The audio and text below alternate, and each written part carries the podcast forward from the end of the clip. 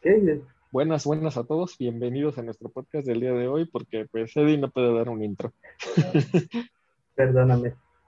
¿Sí? el día de hoy hablaremos sobre cuál es nuestro tema, Carlitos. Díselo al público. sobre inseguridades en la adolescencia, en jóvenes o hasta en adultos.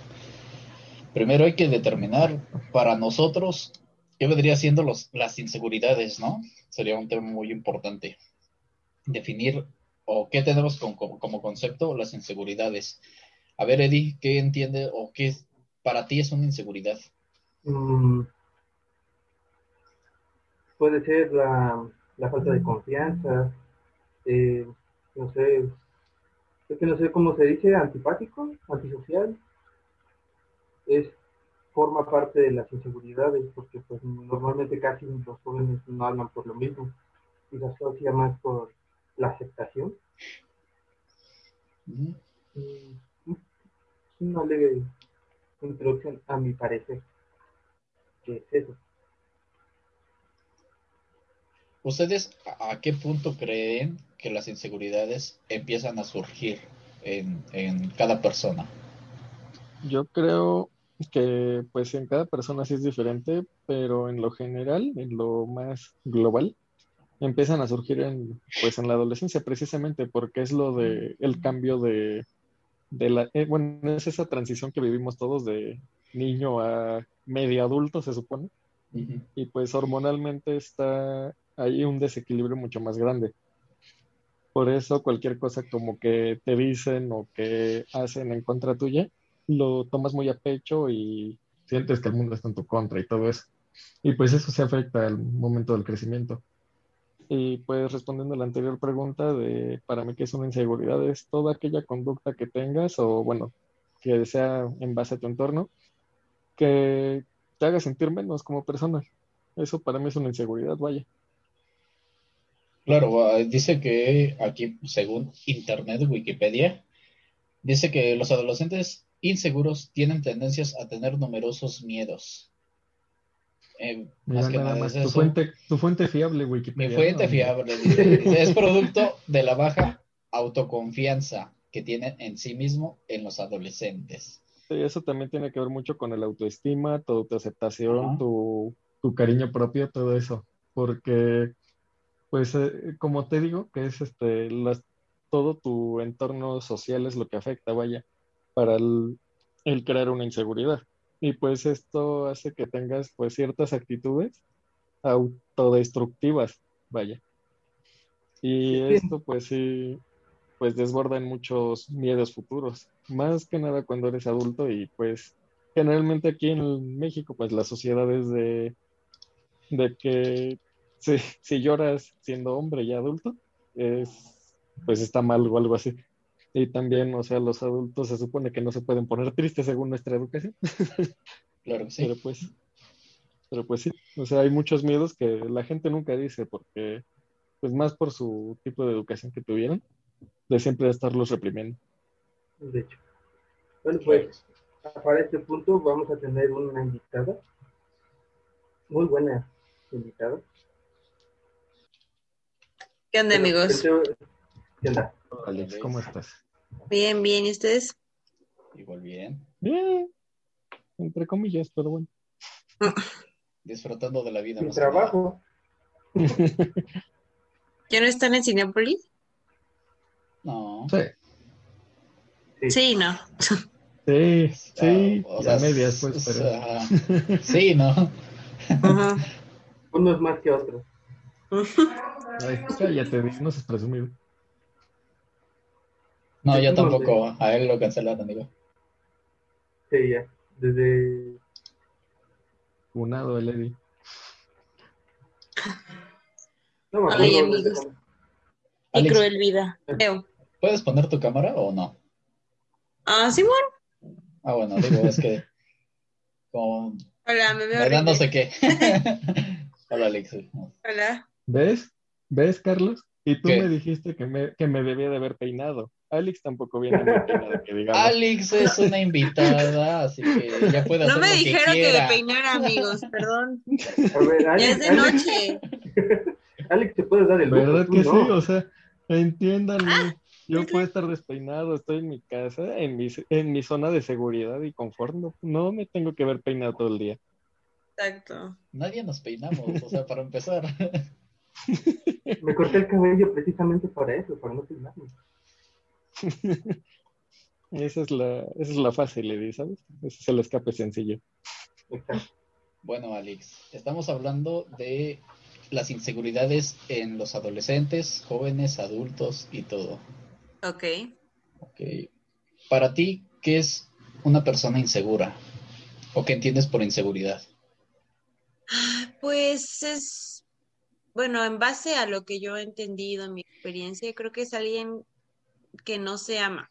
O sea, que, que, encuentra muy difícil el amarse a sí mismo y el encontrarse un lugar en, en el mundo, aunque suene así como muy, muy, pues, hablado eso de, ay, no me amo, es que es la verdad, o sea, es alguien que, que encuentra muy difícil adaptarse y sentirse a gusto consigo, consigo mismo y con su entorno. Ok, perfecto. Este, a ver, la pregunta que me hacía Carlos hace rato es, ¿cuál es el punto en el que tú crees que se desarrolla más este sentido de la inseguridad? Y pues, bueno, como tú lo, como tú lo explicas, más o menos lo que yo entiendo es que dices que es un sentido de no pertenencia. Este, eh, ¿a qué edades más o menos tú sientes que se desarrolla esto? Pues yo creo que cuando se tiene una, un sentido de la vida, o sea, mira, yo te voy a platicar una historia muy chistosa. Eh, yo, yo, yo supe mi lugar en la vida a los cinco años, o sea, digo, no es como que a los, a los 15, que es como la adolescencia, no, a los cinco años yo alguna vez me di cuenta de que, o sea, como que yo no era el promedio de una chica bonita, por así decirlo, podía ser, o sea, como que hubo una diferencia marcada y lo entendí desde chiquita, o sea, yo creo que depende de la situación de la persona y de, de el entendimiento de la persona en, en su situación. O sea, pero generalmente sí se da más ese sentido de pertenencia pues ya en la adolescencia y así, pero yo creo que depende mucho de la situación y del nivel de madurez de la persona.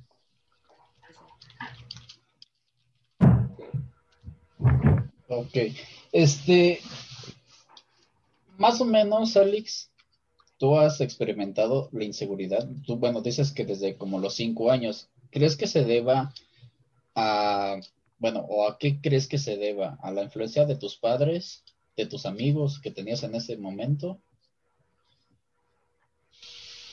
Eh, o sea, trato de no culpar mucho a, a mi, a mi entorno por mi culpa, por mi inseguridad, o sea, como de dejar de victimizarme y decir es que fue culpa de tal persona o fue influencia de tal persona. Pero pues sí, yo creo que es muy obvio que a veces el entorno en el que te vas desenvolviendo contribuye mucho a, que te sientas inseguro, pero igual es mucho, es, es yo creo que de la esencia de cada persona. Hay gente que naturalmente es segura, o sea, que desde chiquitos son deslumbrantes y que, o sea, y que hablan y dicen, son extrovertidos. Hay gente que nace, yo lo, a mi parecer, con una, una esencia más introvertida, más este callada, y eso aúnale los factores que tú mencionas, los, la familia, los amigos, pues va marcando más la inseguridad de una persona. Interesante. Básicamente, bueno, en este punto yo sí creo que es, sí, no, sí concuerdo que en el que no debes de culpar a los demás por tus propias, pues tu- por tus propias, man- tu propio manejo de emociones y demás, pero a su vez sí siento que pues todo tu contexto es lo que influye completamente para mí. Este, porque igual, pues muchas veces los adultos, cuando eres niño, los adultos nunca se dan cuenta de lo que están diciendo No. y siempre están queriéndote proteger de sobremanera a veces y no, no llegan a notar el impacto que tienen las palabras en un niño, vaya. Y siempre, siempre surgen las comparaciones, las odiosas comparaciones entre otra persona, tu compañerito, tu vecino, tu primo, tu, lo que sea, que si hay otro niño al lado, te comparan con él. Y eso siento que es algo muy, este, muy muy determinante en cuanto al tipo de, de persona que vas a ser, tanto seguro, inseguro, como, como sea que vayas a ser. Siento que eso lo determina mucho. Porque igual, este, este, pues es que igual con las, con ese tipo de actitudes, pues, como les digo, o sea, no, los adultos no se dan cuenta de lo que le están diciendo a un niño y qué impacto va a tener en su futuro, sino que simplemente se lo dicen como guía. Como ellos aprendieron, porque igual esos pues adultos son adultos que también sufrieron de niños, es una cadena, o sea, se va repitiendo. Pues sí, es lo que les comentaba precisamente hace rato, yo a los cinco años, o sea, los, los adultos creen que los niños no se dan cuenta, pero sí se dan cuenta, o sea, y sí sienten esa, pues no sé, rechazo, ese, no sé, no sé cómo llamarlo. Yo diría que es como una, desde, desde esas edades, es como un tipo de presión, porque vas creciendo con una idea que tus padres van teniendo de ti y tienes que cumplir esa expectativa, sí o sí. Si no la cumples, hay regaños, hay represiones y hay muchas cosas que van de la mano. Y yo siento que se afecta mucho. pues sí, es, es, más falta de... perdón. Es falta de comunicación, ¿no? Porque mm, quería verme más acá, pero no, se me la Pero influye también, no lo, no lo escuché en un rato porque se me fue el internet. Eh, pero quería saber, de ¿qué, ¿qué miedo o qué fue lo que influyó en ti un poco para ser insegura? ¿En mí? ¿Qué miedo? Ay, pues el, el no ser suficiente, o sea, el no ten, o sea, no ser suficiente para nadie, o sea, no sé si me entiendes, como que no tener, no cumplir con los estándares de belleza, de, o sea, aunque suene muy igual, muy trillado, ay, es que los estándares de la sociedad, pues sí, o sea, de verdad yo, yo, yo me comparaba, yo, como decía este Jorge, me, totalmente me comparaba con el mundo externo, con la idea que me hacía la sociedad o el mundo creer que era alguien eh, bonito o alguien talentoso o alguien exitoso. O sea, eso es lo que a mí influyó más para hacerme todavía más insegura, el querer ser perfecta y no poder serlo, porque pues uno a veces no es, o sea, no es, no nace de una manera y es algo que no aceptamos y quieres cambiar y cambiar y cambiar, pero eso te vuelve más como al mismo tiempo inseguro, querer ser, o sea, querer ser seguro te hace ser más inseguro, no sé si me. Sí, porque bueno, eh, en mi caso, alguna vez, bueno, nunca fui tan esbelto ni tan delgadito, pero como llenito pues sí, en la primaria sí me preocupaba eso. De hecho, nunca me ha gustado usar ropa ajustada. Me choca la ropa ajustada. Y pues en la secundaria sí fue como más de un poquito como entre agresivo y no agresivo, ¿no? Contra algunos que como que querían hacerme bullying porque sí, también en la en el kinder me hacían bullying, alguna vez me hicieron en la primaria. Y pues por eso quería más o menos saber. Pues sí, como que ese tipo de cosas empiezan a nacer en uno como parte de su propia autodefensa, vaya. Empiezas con un comportamiento pasivo-agresivo por temor al rechazo de los demás, que, que al final los termina alejando, irónicamente, y es como de, ¿por qué se alejan de mí? Te empiezas a hacer ese tipo de preguntas de qué tengo de malo, qué es lo que me falta para encajar, qué es lo que necesito para sobresalir. Y entonces te vas dando cuenta que pues tú eres el que tiene que resolver tus propios problemas de inseguridad al final. y aunque no sea fácil, vaya, es un proceso bastante largo en varias ocasiones, por no decir Bastante largo y bastante difícil de, de aceptar en sí, porque a veces uno ni siquiera se da cuenta que está siendo inseguro, o sea, es que yo soy así porque así soy, pero es algo que es de, como dices, desde niño, es, ir escarbando y escarbando hasta el, hasta el punto que te des cuenta en qué momento empezó todo esto de tu, inseguridad y tu, falta de, amor y, eh, cómo empezaste a tener esas actitudes, como dices, pasivo-agresivas o en mi caso muy pasiva. Yo tiendo a ser una persona muy pasiva, no soy agresiva. o muy retraída precisamente para que no me lastimen o para no caer mal o algo así. Esa es como mi, mi forma de, de, actuar frente a la gente. Y, y, ahora con tu forma de actuar que estás diciendo, ¿cuáles han sido tus consecuencias por culpa de estas inseguridades que sentiste desde muy niña? Mm.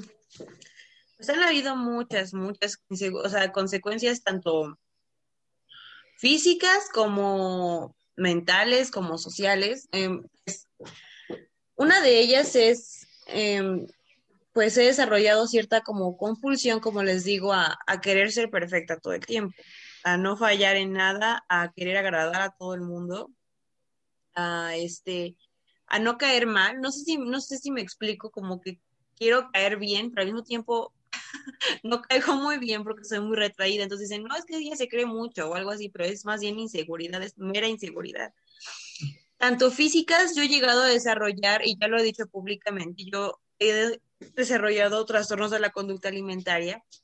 Es una forma de mantener ese control que yo siempre he querido tener y de esa perfección. Y fíjate que yo, yo desarrollé eso gracias a que pues, toda mi vida nunca tuve problemas, por ejemplo, como dedico en mi peso, cosas así. No fue algo como de que yo fui gordita o, o fui muy flaquita. No, no, no simplemente yo, mi, mi, físico en general a mí no me gustaba. Entonces yo decía, pero es que no lo puedo cambiar a menos de que me hagan las miles de operaciones, ¿no? O sea, y no tengo dinero para una operación. Entonces cuando descubrí que lo único que podía cambiar y que podía controlar y, así, perfeccionar era mi peso, de ahí me agarré. Me agarré y me obsesioné y me obsesioné y nunca fue suficiente y nunca fue suficiente. Y yo quería empezar como que queriendo que la gente notara que yo estaba delgada o lo que sea, pero ya la gente ni siquiera como que me decía, ay, te ves muy bien, no, ya hasta la gente se preocupaba. Y entonces ya se vuelve un ciclo interno muy feo. Y esas inseguridades desde chiquita fueron, se fueron reflejando así, de esa manera, en trastornos de compulsión y trastornos de alimentación, entre otras cosas, o sea, para que entiendas que una inseguridad eh, desarrollada y sin tratar y llegan a tener esas consecuencias.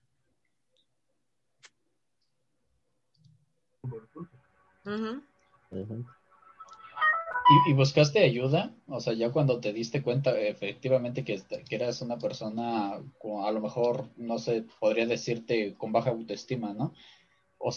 Te diste cuenta de esas inseguridades, de esa perfección y buscaste ayuda para cambiarlo, porque ya te está afectando, como dices tú, este, física y emocionalmente. Ajá. ¿Lo, lo llegué a buscar cuando me di cuenta que era insegura o cuando ya tenía esos problemas? Eh, las dos, o sea, antes y ah, no. después. No, no, no, antes precisamente por eso, esa fue mi escape, o sea, esa fue mi ayuda de mi inseguridad, agarrarme de esos trastornos. Cuando yo ya estaba en un punto muy, muy, muy fuerte de eso, y literalmente era un ente en vida, o sea, que literalmente ya no tenía ni motivo para nada, me di cuenta que que estaba haciendo todo mal, que al contrario, en vez de sentirme mejor con hacer todas estas conductas, me sentía mucho peor y me sentía todavía más sola.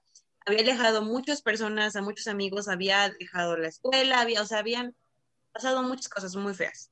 Entonces ahí me dije, o sea, dije, no, esto ya tengo que arrancarlo de raíz, tengo que llegar al punto de esto, o sea, y de verdad querer la ayuda, porque yo aparte sí llegué a ir a psicólogos y así antes de llegar al punto más álgido, pero yo no quería. O sea que hay que entender que si alguien no quiere ser ayudado o si alguien no acepta las cosas, así venga quien sea Dios, aunque no sé si crean o no, a decirte que cambies, no cambies. Entonces es punto de querer y entender que tienes que, que tienes que, que cambiar. O sea, literalmente suena muy fácil de decirlo, pero es cambiar ese switch y decir, a ver qué está pasando, qué me está provocando esto realmente, cuál es el motivo real del, por lo que estoy haciendo esto.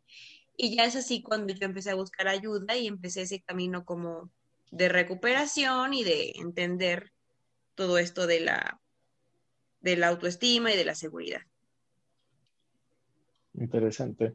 Eso de la ayuda que estás, bueno, que estás expresando ahorita, pues sí me lleva como que al punto de que muchas veces una persona no pide ayuda por miedo, por miedo a las consecuencias que vayan a pasar, a el mismo tipo de estigma que ya te están haciendo, de que te están clasificando en un solo tipo de persona y tienes ese miedo de que te sigan juzgando como tal. Y, por ejemplo, muchas veces, pues, en el pasado, o sea, de, solo de acá unos años es cuando se ha medio ya normalizado lo de la salud mental. Pero antes era mucho como de, no, pues todos los que van al psicólogo están locos, ajá. Sí, sí, claro, sí. o sea, y lo dejaban como que muy de lado y es como de, de que si querías pedir ayuda, alguien te iba a decir, pues ¿para qué vas ahí si estás loco? O sea, no necesitas ayuda, tú puedes salir de eso solo. Aguántate, ¿no? Échale ganas. Ajá, ajá. Échale ganas, carnal. Échale ganas. y esto sí era como que, sí es como que muy, también muy determinante en el tipo de acción que vas a tomar y si esa inseguridad la vas a jalar contigo pues prácticamente siempre o si vas a salir de eso y lo vas a dejar atrás. Exacto. Es, y es que también, pues, esto del entorno sí afecta mucho porque cuando tú quieres pedir ayuda y no te hacen caso y simplemente te dan largas o te dicen el échale ganas o algo así, pues no sabes en quién confiar realmente, no sabes en quién apoyarte, empiezas a caer en las, precisamente en las conductas autodestructivas. Y no solo eso, sino que muchas veces, eh, como fruto de las inseguridades, pues te pegas a personas que medio te muestran que puedes hablar con ellos en un principio y luego esas personas te terminan hiriendo más, porque también tienen muchas inseguridades que tampoco han tratado con anterioridad. Sí, no. Sí, no, eh, aquí, aquí mi punto es, y yo lo que trataba de decir como gato, tal vez lo, de, lo exprese mal, de no este, culpar a nadie o no, es más bien no involucrar a nadie en tu propio camino de, de recuperación, ¿me entiendes?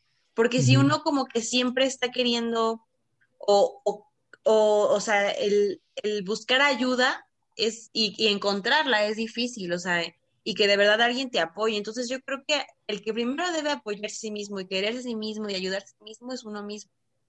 Porque así ya vas a poder tener mejor elección de personas, como tú dices, de poder acercarse a gente que de verdad sea buena para ti, que no tenga más conductas destructivas a tu vida. O sea, a eso me refiero. El punto es nación personal, o sea, que sea un, un viaje personal, contigo mismo. Igual ahorita, está haciendo hincapié en lo del, entorno, acabo de caer en cuenta que a lo mejor yo no caí mucho en eso de ¿cómo se dice? mi inseguridad en mi cuerpo, por lo mismo de que mis amigos no eran raros, bueno, ¿cómo decirlo? Era como un círculo social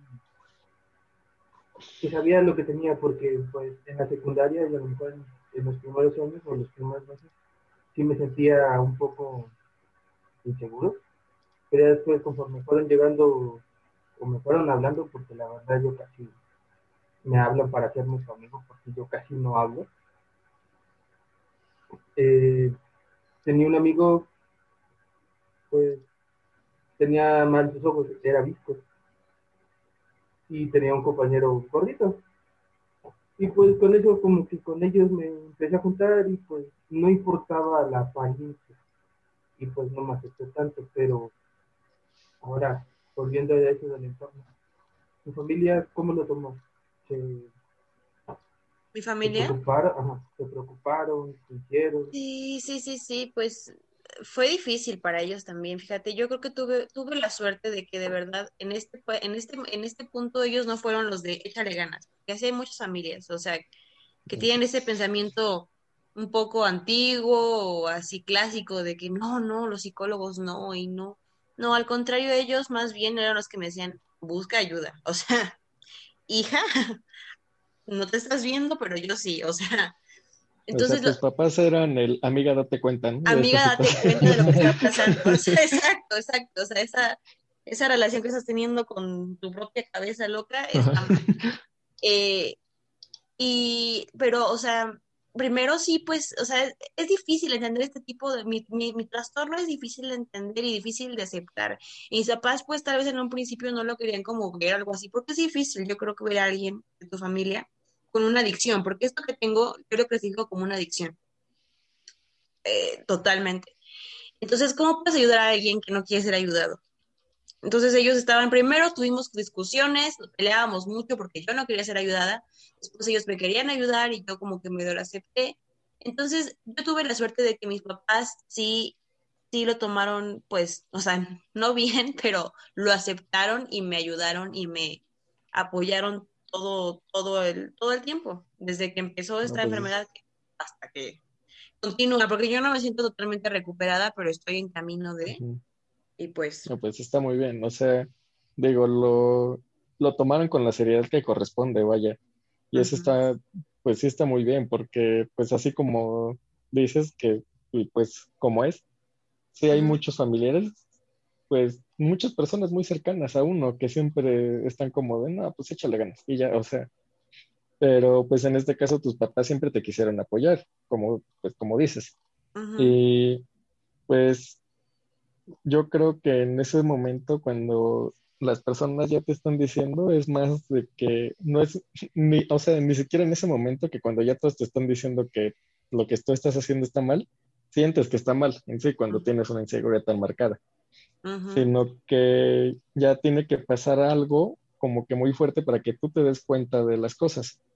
Y pues no sé qué tipo de, de pues, de, de cosas te pasa a ti, pero pues, por ejemplo, yo en, en lo personal tengo la inseguridad de que, pues, nunca, bueno, siempre me comparan con uno de mis tíos, que es nada más cuatro años mayor que yo. Y él siempre es como, pues, el ingeniero, el que ya salió de viaje, el que tiene ya su carrera terminada, y es como de, tú déjame terminar a mí mi carrera tranquilo. Ajá, yo, o sea, yo soy una persona Sí. diferente, ¿no? O sea, Ajá. Y pues a mí para saber que yo necesitaba pues como que salir de ese bache de, de nada más quedarme en una etapa académica específica y nada más andarlo repitiendo, sí fue como de, de que empecé a tener muchos amigos que ya estaban, que habían pasado por lo mismo y que ellos entendían muy bien mi situación.